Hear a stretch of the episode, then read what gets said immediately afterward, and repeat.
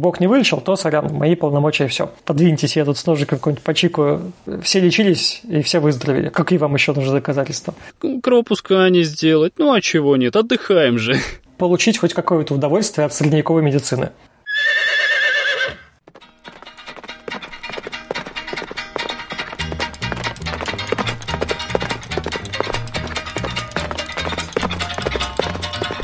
Привет, у микрофона Скептиконь.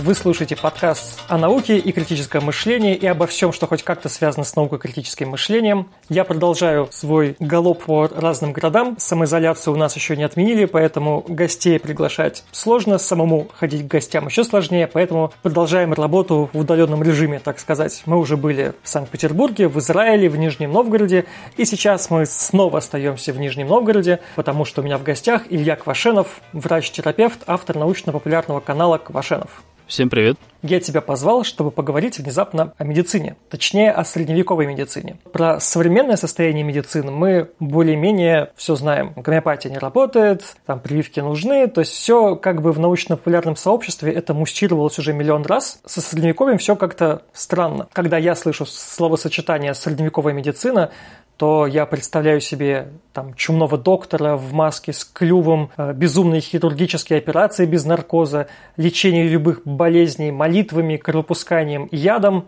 А, в общем, кажется, что в Средневековье, если ты заболел, то лучше сразу ползти на кладбище э, и желательно еще в обход врачей, чтобы там никто тебя не успел поймать на последнем пути. И когда я готовился к подкасту, я посмотрел несколько роликов, ну, для начала, и все они повторяют друг друга, там приводятся одни и те же факты, что геморрой лечили горячей кочергой в задницу, какую-то болезнь лечили там, молитвой, все лечили кровопусканием, и все. Но как мне представляется, что на самом-то деле люди были не дураки в те времена. И несмотря на то, что у них меньше знаний, они как-то они как-то лучше представляли себе мир, и что медицина была несколько сложнее.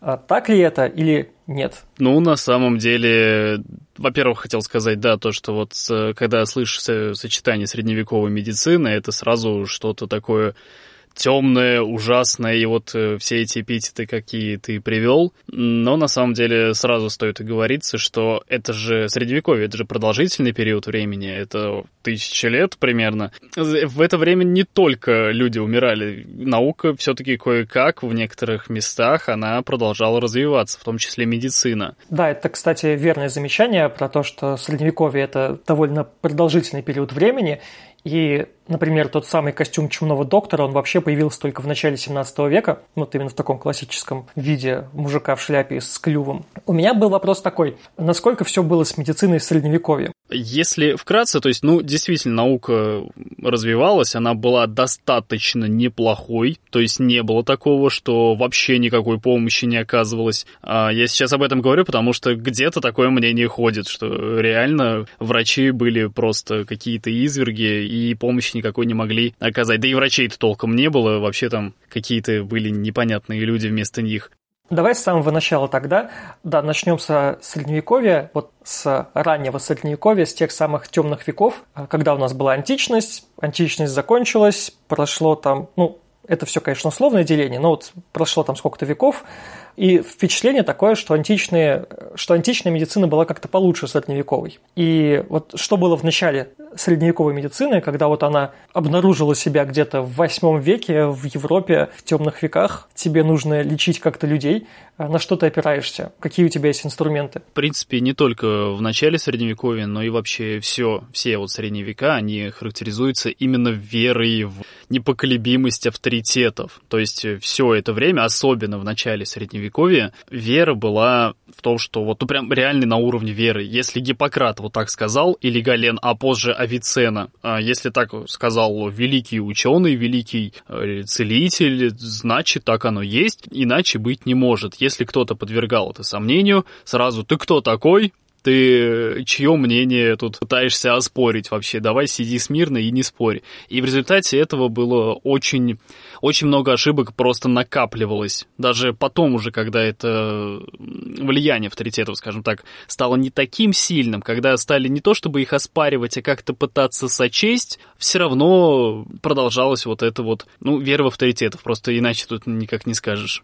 А ты можешь какие-то примеры привести, где вот Гален написал, и врачи, если бы они как-то это попытались проверить, они бы увидели эту ошибку. Но из-за того, что они не проверяли, то ошибка веками существовала в медицинском сознании. А, да, да, да, конечно. Во-первых, вот это вот учение о четырех жидкостях, то, что вот э, здоровье человека основывается именно на этих четырех соках, четырех жидкостях, их по-разному называют. Это черная желчь, это желтая желчь, кровь и флегма. И если какая-то болезнь возникает, то в первую очередь это связано именно с неким дисбалансом в этих жидкостях. И поэтому основным методом лечения э, было кровопускание, которое применялось вообще как, э, я не знаю, то есть, ну, прям повсеместно абсолютно его делали постоянно. Ну, то есть, ну, ты как бы плохую кровь выпускаешь, вот эту вот старую, нехорошую, у тебя новая образуется, и у тебя здоровье сразу наладится. Человек и без того больной, ему еще дополнительно пускают кровь, а как бы в те времена особо-то останавливать кровотечение не умели, процесс не совсем был под контролем, мягко говоря. И это продолжалось, причем еще до 19 века. По-моему, один из самых известных жертв кровопускания – это Вашингтон. А у меня здесь, знаешь, какой вопрос сразу? Вот ты сказал про четыре жидкости. Я тоже, это, по-моему, кстати, то ли Гален, то ли Гиппократ как раз придумали, да? Вот, смотри, получается, что нужен какой-то баланс этих жидкостей. Я просто не совсем понимаю, э, чем руководствовались врачи, когда назначали кровопускание. У тебя нарушился баланс жидкостей, ты, допустим, врач, и ты решил, что это все из-за того, что крови много. Ты пустил кровь. Вот, но есть же остальные жидкости, есть же черная желчь, желтая желчь, флегма, их же как их нужно увеличивать или уменьшать? Ну, честно говоря, вот с этими, с остальными примерами не особо помню. Просто это интересный момент, что потому что кровь, понятно, желчь, не знаю, там, рвоту вызывать, что-нибудь, не знаю.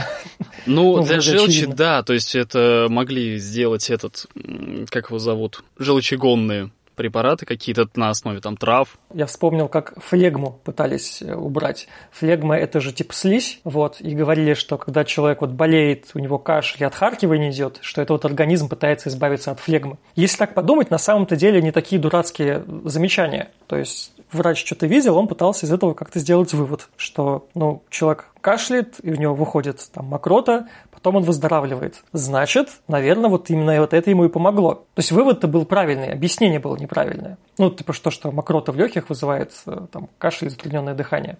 Сейчас э, уточни по поводу вывода, не совсем понял. Вывод, что это связано, что кашель связан с э, болезнью, и что мокрота действительно как-то влияет на болезнь, это верное замечание. Вот, но объяснение того, что это некая флегма, э, которая в части ее выводится, ее становится в организме меньше, и именно поэтому человеку становится лучше, это неправильная теория. А, но здесь путалось именно причина со следствием. То есть сначала возникает заболевание, а потом уже возникает вот это вот мокрота. И пытались, думали, вот сейчас, что мокрота вызвала это заболевание, надо избавиться от мокроты. А как бы здесь немножко наоборот. Мокрота это даже получается скорее а, такая защитная реакция организма, когда усиливается вот это вот а, выделение в легких секрета.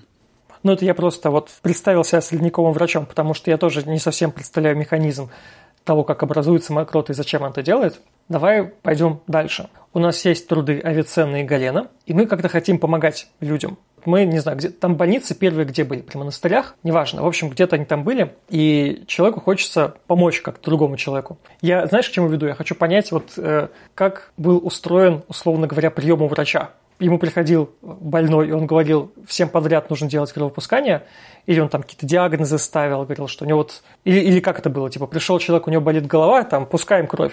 Пришел человек, говорит, у меня там живот болит, пускаем кровь. Или все-таки были какие-то другие еще способы помочь? А, по поводу кровопускания тогда сейчас сразу оговоримся. Дело в том, что это считалось такой ну, довольно грязной процедурой. То есть, э, во-первых, этим занимались э, даже порой не врачи. В основном этим занимались именно не врачи. Этим занимались так называемые цирюльники, банщики. Они же занимались простейшими какими-то там манипуляциями по типу вправления вывихнутого плеча, либо там наложить на сломанную конечность повязку, а врачи, они, многие из них даже вот именно в Европе имели духовный сан, а священникам нельзя было вообще контактировать с кровью, ну, заморать свои руки в крови, скажем так, вот чуть ли не цитата. Чтобы было понятно разница между именно врачами, именно теми, кто изучал медицину, и, скажем так, э, не знаю даже с кем сравнить, со средним медицинским персоналом. То есть, ну, это нет, это скорее что-то не то, это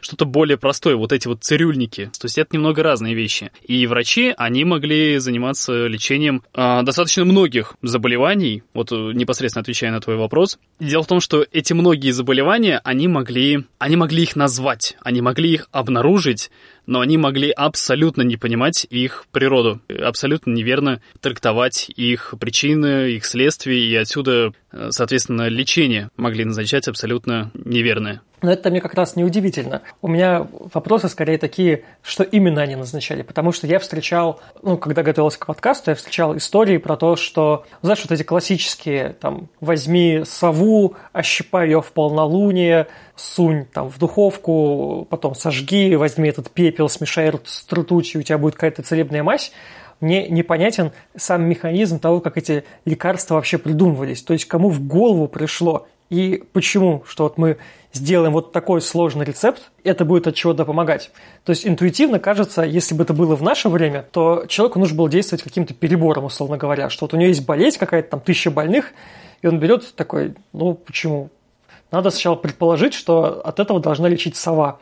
Потом нужно как-то проверить, типа, что мы сову, не знаю, общипим. То есть как-то целая сова не лечит, а щипанная вроде как лучше помогает. Если мы ее запечем, смотрим, так вроде не помогает. А, наверное, нужно в полнолуние запечь. Делаем в полнолуние. Вот вроде что-то совпало. Как происходил э, процесс изобретения лекарств? На самом деле, самым разнообразным способом, и в первую очередь, наверное, стоит вот, ну, и сразу говорю, это вот так называемые, э, ну, это вот различные ритуалы, вот это вот некая магия, что вот, ну, то, что ты говоришь, полнолуние, там взять, не знаю, клюв совы, лапу кролика и типа того. Э, это уже чисто такие вот скажем так, языческие уже какие-то ритуалы пытались применять, хотя, несмотря на то, что вот, ну, были мусульманство и христианство, там, иудаизм, а, все равно пытались какие-то вот именно такие от языческих вот этих ритуалов что-то тоже как-то перенимали, ну, мало ли, вдруг поможет какой-то. Это, на самом деле, больше заложено именно а, не в религию, а в человеческое чисто мышление, что вот ты идешь, тебе показалось, что вот это на что-то похоже, значит, это должно помочь э, при болезни вот этого органа, на который похож какой-то предмет, либо какая-то трава, и по такому принципу могли лечить. Ну и также про саму религию тоже, конечно же, не стоит забывать, тем же молитвам, тем же благословлению какого-то вот святого человека уделяли немалое внимание. Мне это напоминает такую симпатическую магию, что вот что-то на что-то похоже, значит, оно должно каким-то образом отвечать за то, на что оно похоже. А верно ли, что хирургические операции в Средневековье делали без наркоза, без всякого? И вообще, как была устроена хирургия? Вот Совершенно точно, я знаю, есть средневековые хирургические инструменты. Например, ложка для вытаскивания наконечника стрелы. И там на некоторые на них смотришь, на эти инструменты, они реально выглядят как орудие пыток. Ну, такой, как современное. Вот в современном представлении обезболивания толком не было, но в некотором роде нет. Все-таки кое-что было. Сейчас не уверен, что это именно появилось с самого вот начала, что это вот именно с пятого века нашей эры было, но, тем не менее, где-то вот в X, в XI веке точно уже появились некоторые способы обезболивания, и вроде как вроде как даже некоторые, по-моему, эфир применяли, я сейчас э, не очень уверен, несмотря на то, что он спустя несколько столетий получил широкое распространение, но начали его применять, если, повторюсь, не ошибаюсь, именно в средневековье для обезболивания. То есть, на самом деле, все-таки некоторые способы уменьшить страдания человека при операции были, но еще такая оговорочка, а, вот эта вот хирургия, она как таковая отделилась от э, цирюльников, то есть этим занимались те же самые э, люди, которые вот делали кровопускание и вправляли конечности. И хирургия отделилась именно ближе к концу средневековья, уже там чуть ли не в эпоху Ренессанса. А долгое время это было все вместе, все едино. То есть выглядит как такое разделение на какую-то врачебную элиту, которая ручки не пачкает и сидит за книжками и придумывает рецепты, а есть э, такие практики без всякого образования, которые дед так делал, отец так делал, Э, я тоже так буду делать, в кости управлять, что это два как будто совершенно разных мира, очень плохо друг с другом связанных. Ну, на самом деле, да. И примерно так оно и было.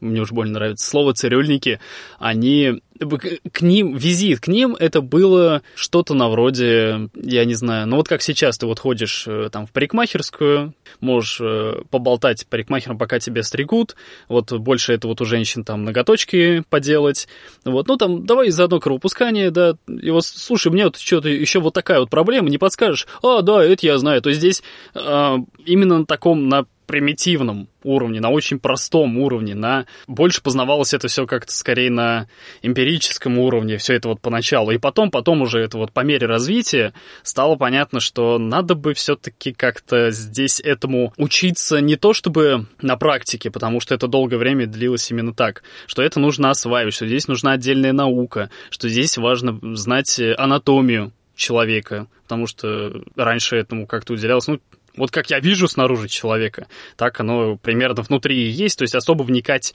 Здесь мне видится прям такая первая главная а, проблема средневековья даже не столько в отсутствии знаний, сколько в неверном подходе изначально, что вот это, вот это само по себе разделение на таких вот сугубо теоретиков и сугубо практиков, оно не давало сделать одной единой нормальной действенной медицины, потому что теоретик, он сидит в монастыре, читает древние книжки и благодаря им э, вводит какие-то там свои теории, не проверяя все это нормально на практике, потому что э, зачем ручки морать, и типа так все уже написано. То есть это какие-то такие гипотезы были, которые с реальностью могли никак не биться.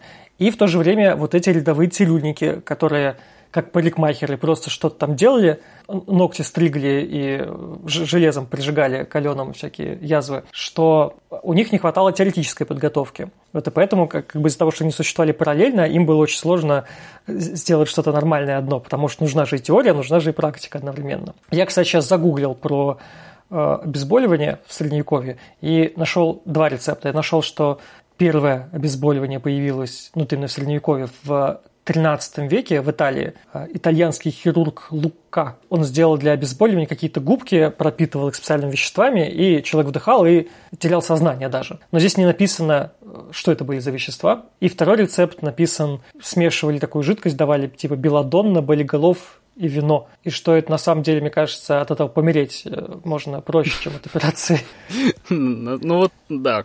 Я поэтому э, говорю, что такое ощущение, что средневековая медицина, она очень а, она связана с риском для здоровья не меньше, чем сама болезнь. Человек мог прийти с кашлем а, и умереть просто от лечения.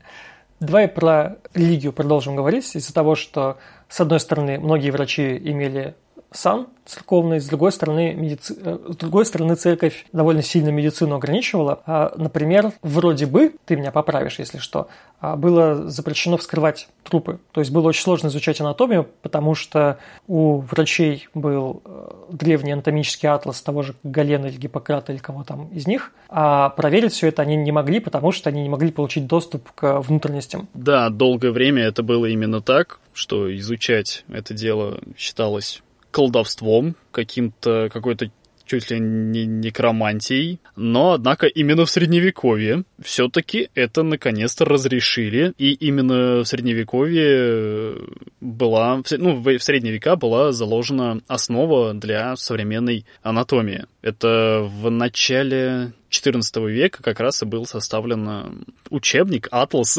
атлас скорее, который так и назывался, вот «Анатомия», где, э, сейчас я пытаюсь помнить, итальянский, итальянский был э, врач Мандино, если не ошибаюсь. Мандино де Луце. Да, да, да, да, да, да, точно, точно, точно.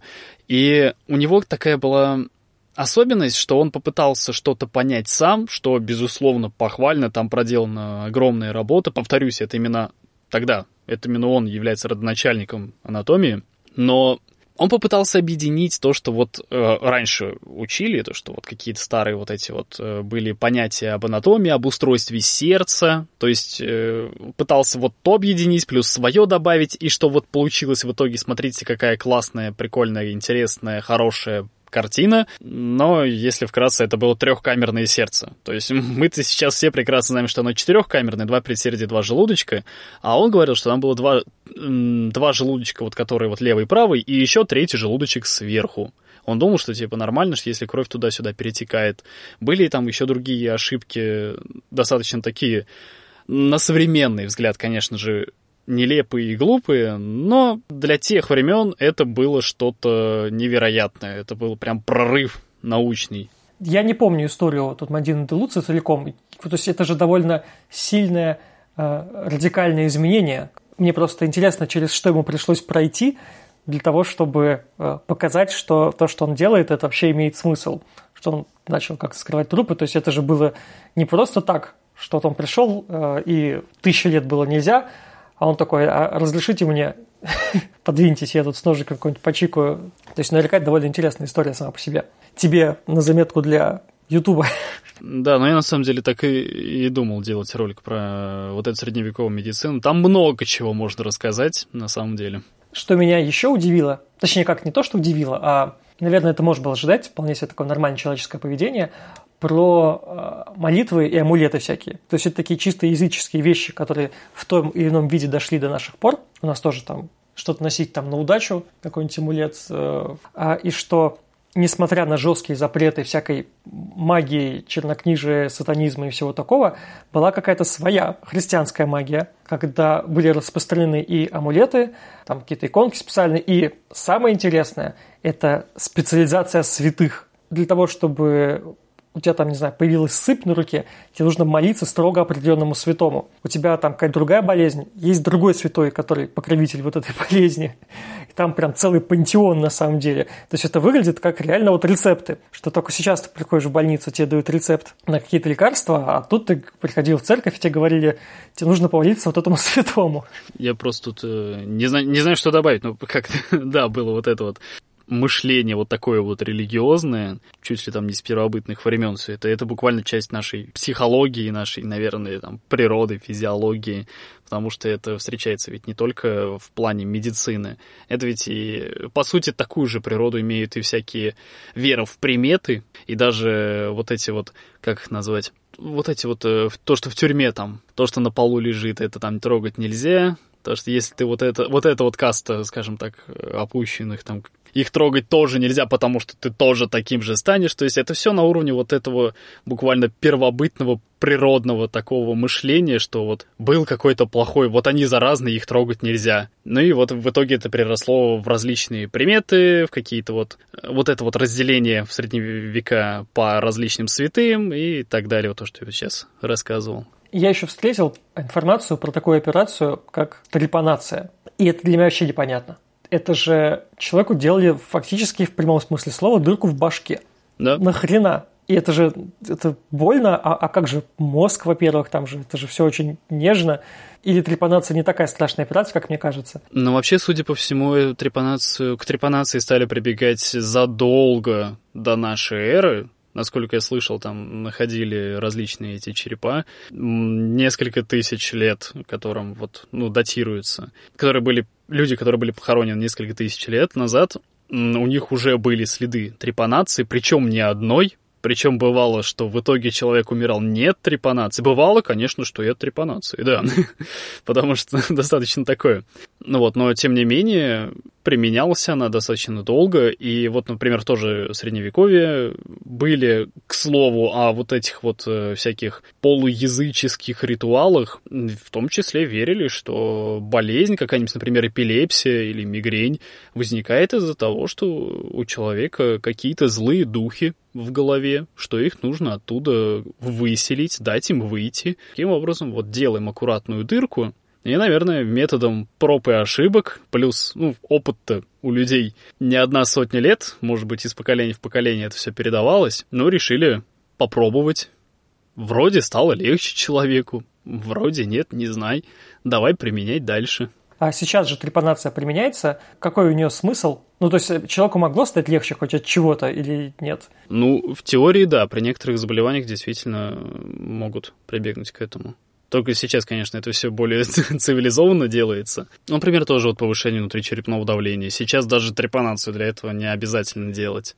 Хотя есть э, некоторые такие э, нейрохирургические операции, насколько я помню, а, под кожей проводят, ну, условно говоря, трубка, которая вот из желудочков внутри мозговых проходит э, под кожей в не будем усложнять, грубо говоря, до живота. То есть там, где вот все это в стерильных условиях, туда, куда эта жидкость может спокойно выходить, чтобы снизить внутричерепное давление. Таким образом, это, ну, прямо скажем, костыль такой, чтобы человек мог э, дальше жить, несмотря на свое вот это вот заболевание, у него оно не будет проявляться, потому что есть вот такой вот способ. Получается, просто через эту дырку вот это выливалось? Ну да, видимо, на какое-то время это помогало.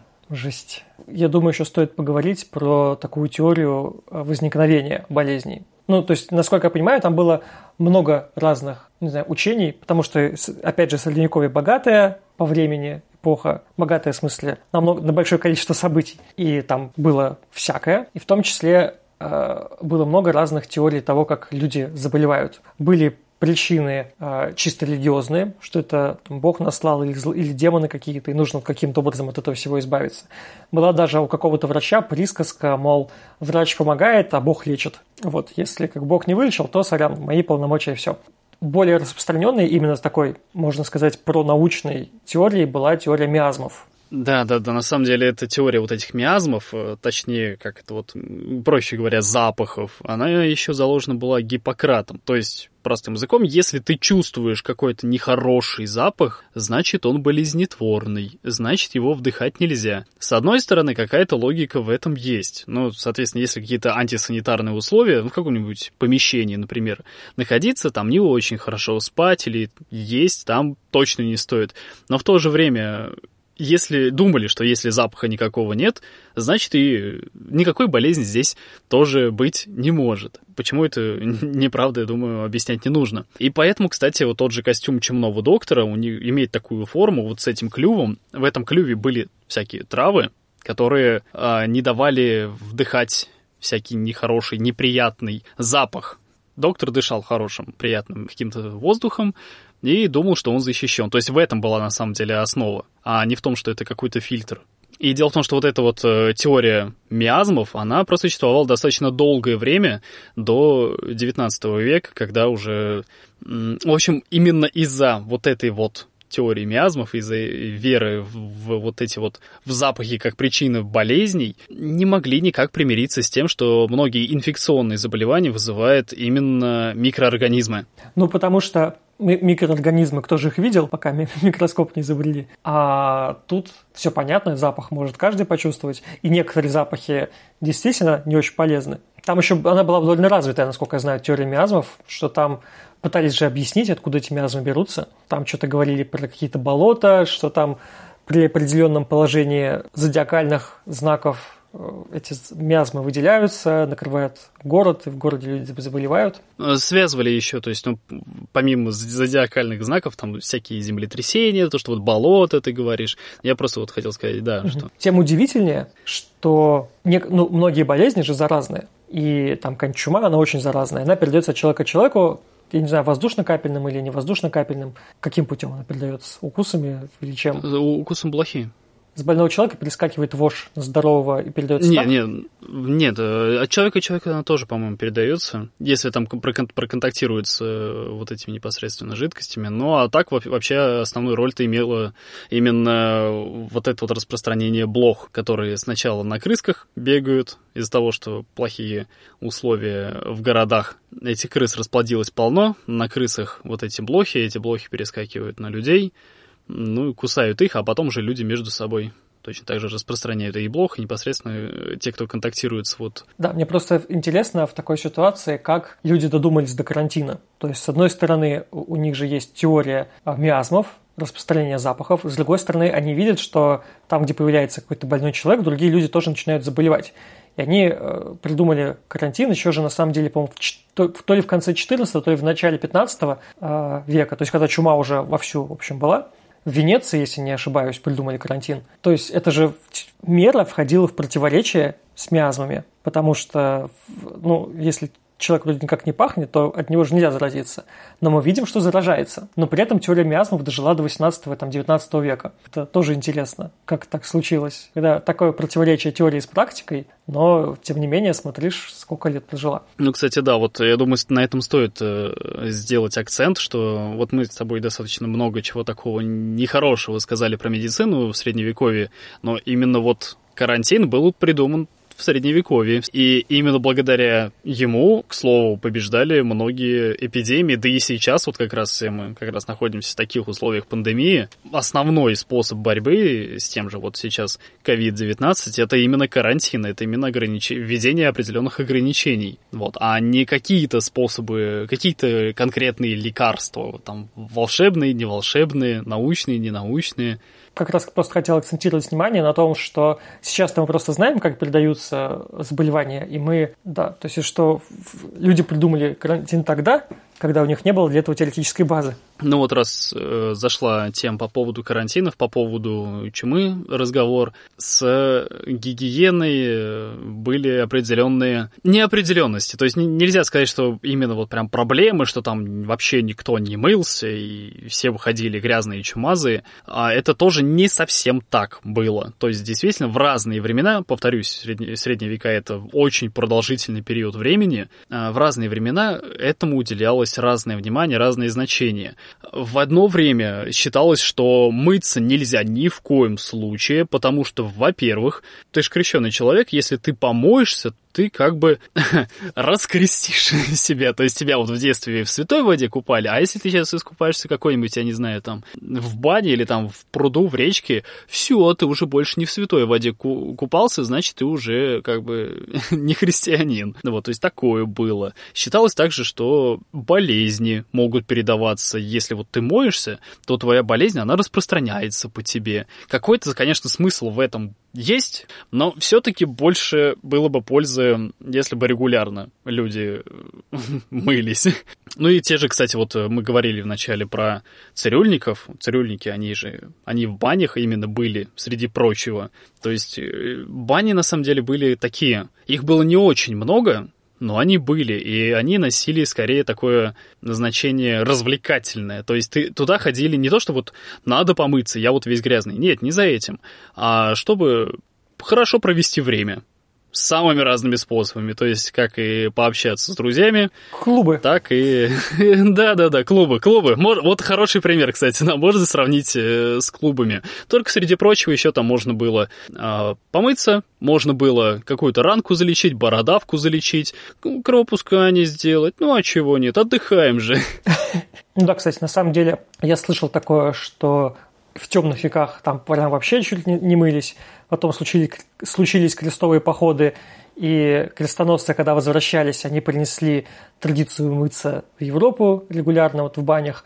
Потом что-то случилось. Да, хамам, хамам. Хамама, да. да Потом да, что-то да. случилось, и снова стало считаться мыться западло. А потом вроде как снова опять все это пошла, эта вся моющаяся тема. Вот часто говорят про Людовика XIV, типа, что он мылся только при рождении и на похоронах своих, ну, как бы не сам его мыли. Я не знаю, насколько это правда, может быть, ну, звучит как э, так себе, то есть, скорее всего, вряд ли он мылся, как мы, там, несколько раз в неделю, но, скорее всего, он как-то мылся. Я даже слышал такое что, про антис, антисанитарию. Опять же, звучит как фейк, что шляпы придумали э, для того, чтобы себя, значит, оберегать от э, всяких отходов, которые скидывают люди на улицу из домов, потому что же не было мусоропровода и свалок. Вот типа кидали все так, а потом какие-то специальные, я не знаю, как назвать, работники выгребных ям, короче, ходили, все это собирали. Вот, но про шляпу, скорее всего, это неправда. Ну да, я тоже это слышал, но, мягко говоря, источник не очень надежный. Да, я, помню, я даже, и еще... я даже находил вроде бы этот источник, и там а, я забыл, к сожалению, остальные примеры, они были не такие красочные, но каждый из них выглядел как какая-то херня. Еще вот по поводу э, гигиены именно людей, то, что вот какое отношение было к чистоте. Хотел привести в пример а, книга «Трудно быть богом» братьев Стругацких. Там сюжет такой, что вот Советский Союз все-таки там вот достиг этого светлого будущего, когда космос уже не то что осваивается, он уже освоен, и человечество как сказать, прививает социализм, пытается, ну, точнее, не напрямую, а как бы помогает э, другим планетам развиваться, другим цивилизациям развиваться. Там, по-моему, было не совсем так. Это конкретно в этом романе, там довольно большой цикл, где события, они опоследованно, скажем так, связаны. Конкретно в этом романе там, наоборот, была идея, что наблюдатель не должен вмешиваться в естественный процесс. То есть он там как бы живет э, в этом средневековье на другой планете и не имеет права что-то там э, влиять на события, потому что типа изучают. Ну, это да, да, да. То есть э, там нельзя было напрямую влиять, то есть там вот этого убираем, этого ставим, но каких-то именно деятелей-то они спасали, там, помнишь, какого-то ученого, если не ошибаюсь, Румата спас. Ну, ладно, сейчас э, на самом деле суть не об этом, мы можем потом обсудить. А суть в чем? Там он есть такой замечательный момент, когда вот этот вот главный герой, он что-то вроде Штирлица, что-то вроде такого спецагента, засланного, которому нельзя выдавать свое истинное происхождение ни в коем случае, и он должен подыгрывать. А этот человек даже не из нашего мира, это человек из будущего, то есть его отношение к гигиене к собственной, которая там не только ежедневное мытье, там, но чистить зубы элементарно входит в это понятие, и вот этот мир средневековья. И вот он описывает там, как к нему какая-то... А, я давно читал, сейчас уже не вспомню, там то ли вот какая-то принцесса, княгиня, графиня, какая-то высокопоставленная такая молодая дама, как она к нему клеилась. И вот э, на одном из каких-то светских мероприятий, она его там за руку схватила, потащила куда-то там, где потемнее, где можно вдвоем уединиться. И вот он описывает вот это вот свое состояние, как э, там воняет клопами, там какие-то ковры сушились, ну, после стирки, как там влажно, душно, как к нему вот это вот лезет, как от нее пахнет нехорошо, как у нее губы липкие от сладости, от каких-то, то есть вот это вот само состояние мне почему-то прям так въелось в голову, в память, когда я это читал еще в школе. то есть, ну, просто чтобы было понятно, как примерно должно было выглядеть в те времена как чувствовал бы себя современный человек э, в Средневековье. И не в плане даже в политическом, сколько вот в плане бытовом. А есть ли какой-то, на твой взгляд, момент, который очень сильно перевернул медицину и очень быстро запустил ее вот вперед развитие? Но если один какой-то конкретный момент нужно выделить, то, пожалуй, это именно родоначальник современной анатомии. Я думаю, по-моему, это самый важный момент, хотя, безусловно, он не один повлиял очень сильно на состояние медицины, но то, что вот наконец-то поменялось отношение людей к вскрытиям, поменялось э, представление о том, что э, мнение авторитетов вот этих Галенов, Авиценна, Гиппократа, что оно совершенно точно ни в коем случае не должно подвергаться сомнению. И вот это отношение немножко поменялось, что, а может быть, объединим и как-то, ну, там, дополним как-то, может быть, попробуем как-то что-то новое синтезировать из этого. Нет, я не спорю с ними. Это уже было большое дело. Давай теперь под занавес подкаста поговорим про менее на первый взгляд, травматичные вещи про лекарства. Когда врач каким-то чудом считал, что человеку не нужно делать кровопускание или там, ногу отрезать, можно обойтись консервативными, так сказать, методами. И предлагал какую-нибудь там, микстуру. Там же аптеки были очень распространенные. Вот я был в Таллине, и в Таллине существует, по-моему, самая старая в Европе действующая аптека. Ну, там, естественно, хозяева там тысячу раз менялись, но как бы она, это здание как открывалось, как аптека там, в каком-то мохнатом древнем году, так она до сих пор как аптека и существует. Там есть выставка аптечных препаратов, которые вот были в те времена, которые можно было купить вот в древности в аптеке. Там какие-то сушеные ежи, мыши, еще что-то такое. То есть можно было реально прийти в аптеку и сказать, дайте мне дохлого ежа, не знаю, традикулита, например, не знаю чего. И насколько я понимаю, что изготовление лекарств это было еще одной э, специальностью медицинской, которая тоже могла быть совершенно в отрыве от вот, теории, от этих костоправов, аптекари, они сами что-то себя там готовили, больше на алхимиков были похожи, и вот такие странные варево предлагали людям. И что на самом-то деле человек мог заболеть какой-то болезнью определенной. Если он приходил бы к врачу-теоретику, он говорил бы что-нибудь одно – Приходил бы к практику, практик говорил, что что-нибудь отрезать нужно. Приходил бы к аптекарю, аптекарь предлагал бы третье лечение от одной и той же болезни, разное, потому что они друг с другом никак не контактировали. Вот мне как раз интересно поговорить про лекарства. Вот я единственное, что могу сам э, сказать сходу, это про ртуть. Что ей лечили, вот на первый взгляд кажется, что все на свете, я точно не знаю. Я знаю, что ей лечили сифилис. Я не понимаю, почему. То есть это же было очень долго, много веков это происходило. Плюс ртуть довольно токсичный металл. То есть она действительно как-то могла помогать или, или что? Ну, вроде как да. Ртуть, она действительно там помогала в какой-то степени. И, ну, она была не единственным способом лечения э, сифилиса. Вот там какой-то еще был именно растительный какой-то препарат, который был не настолько эффективен, но и побочных каких-то нежелательных эффектов у него было не столько. То есть, ну, сифилис лечили разными способами. Но это еще как-то как-то более-менее цивилизованно, более-менее развито. И я еще хотел такой момент, такой пример привести, что целитель какой-нибудь мог на полном серьезе считать, что ну, больному поможет какой-нибудь растолоченный в порошок какой-нибудь там, не знаю, жучок, какое-нибудь, не знаю, насекомое маленькое, которое этот целитель поймает, найдет по пути к этому больному. То есть я иду к этому больному, вот как бы я вот увидел вот этого червячка, там, не знаю, под камушком там каким-нибудь его нашел. А это значит, раз по пути к нему шел, значит, именно ему это поможет. Ну и, конечно, все различные э, растительные препараты. Я просто могу объяснить механизм, почему врач считал это эффективным лечение. А, давай. Вот, жучка. Потому что на самом-то деле, а, даже если бы он решил провести какое-нибудь сравнительное испытание, одним давать жучков пойманных у себя там на прошлой неделе, где-то, не знаю, в огороде, на заднем дворе, а другим давать все, что угодно, все, что он найдет по пути. И там у него две контрольные группы, например, даже если бы он захотел такой эксперимент прочитать. И очень высокая вероятность того, что что тот, что другое помогало бы не лучше, чем плацебо. Ну, если бы он начал давать что-то другое, он просто разницы бы заметно не, не увидел, и поэтому вполне себе мог спокойно считать, что это эффективно, то, что находит по пути. Что процент э, выздоровления был бы одинаковый в любом случае, потому что он одинаково неэффективно бы лечил. Ну, в принципе, да. Кстати, эффект плацебо никто не отменял. Ну, там с ним отдельная история с этим эффектом плацебо, что их там несколько, что это на самом деле не мобилизация организма, а субъективное представление. В общем, про это можно отдельный подкаст сделать. Хотя, по-моему, был про эффект плацебо подкаст у Критмыша.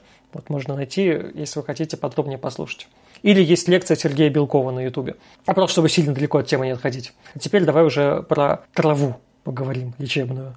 Ну, в общем, раз, различные растительные препараты, которые вот применялись, даже вот ты сказал э, белладонна, они применялись именно вот до конца средних веков и продолжали, конечно же, потом, но именно в конце средневековья активное развитие получила химия, то есть там уже начали получать какие-то... Вот та, та же ртуть, например. Слушай, вот давай сейчас э, расскажу момент. Может быть, это э, используешь его как-то. Я просто хотел его сказать еще вот в начале, когда я начал говорить э, про заболевания, про то, что люди пытались описать, причем это были далеко не глупые люди, просто это же люди, которые жили в другую эпоху, в другое время, у них были другие источники информации, другая культура, что влияло на способы познания мира. Тот же Авиценна, это прям чуть ли не вундеркинд был, но он был ограничен технологиями своего времени. И, например, диабет, вот как диабет выглядел для человека, который жил в XI веке?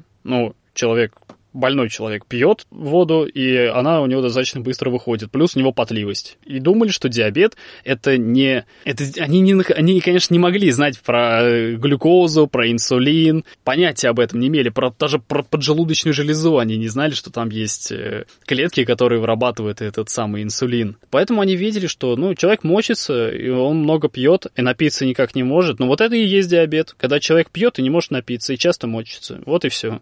Или геморрой, например например, который назывался Почечуй, все это в одну кашу смешивали, думали, что геморрой и э, кандиломы, только не гуглите это, кандиломы, э, которые вызывают вирус папилломы человека, и геморрой, что это одно и то же, хотя это абсолютно разные вещи. Вот. Ну и, соответственно, на лечение это тоже э, сказывалось. То есть ну, не могли никак это нормально лечить как я говорил в начале подкаста, раскаленной кочергой.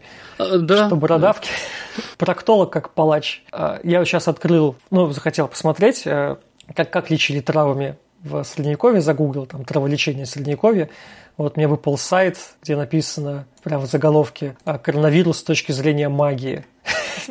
А еще, точно, я вспомнил еще один момент про лекарства такие средневековые. В чем была еще сложность? Что, допустим, есть рецепт от какого-то лекарства. Допустим, он говорится, что 100% надежный.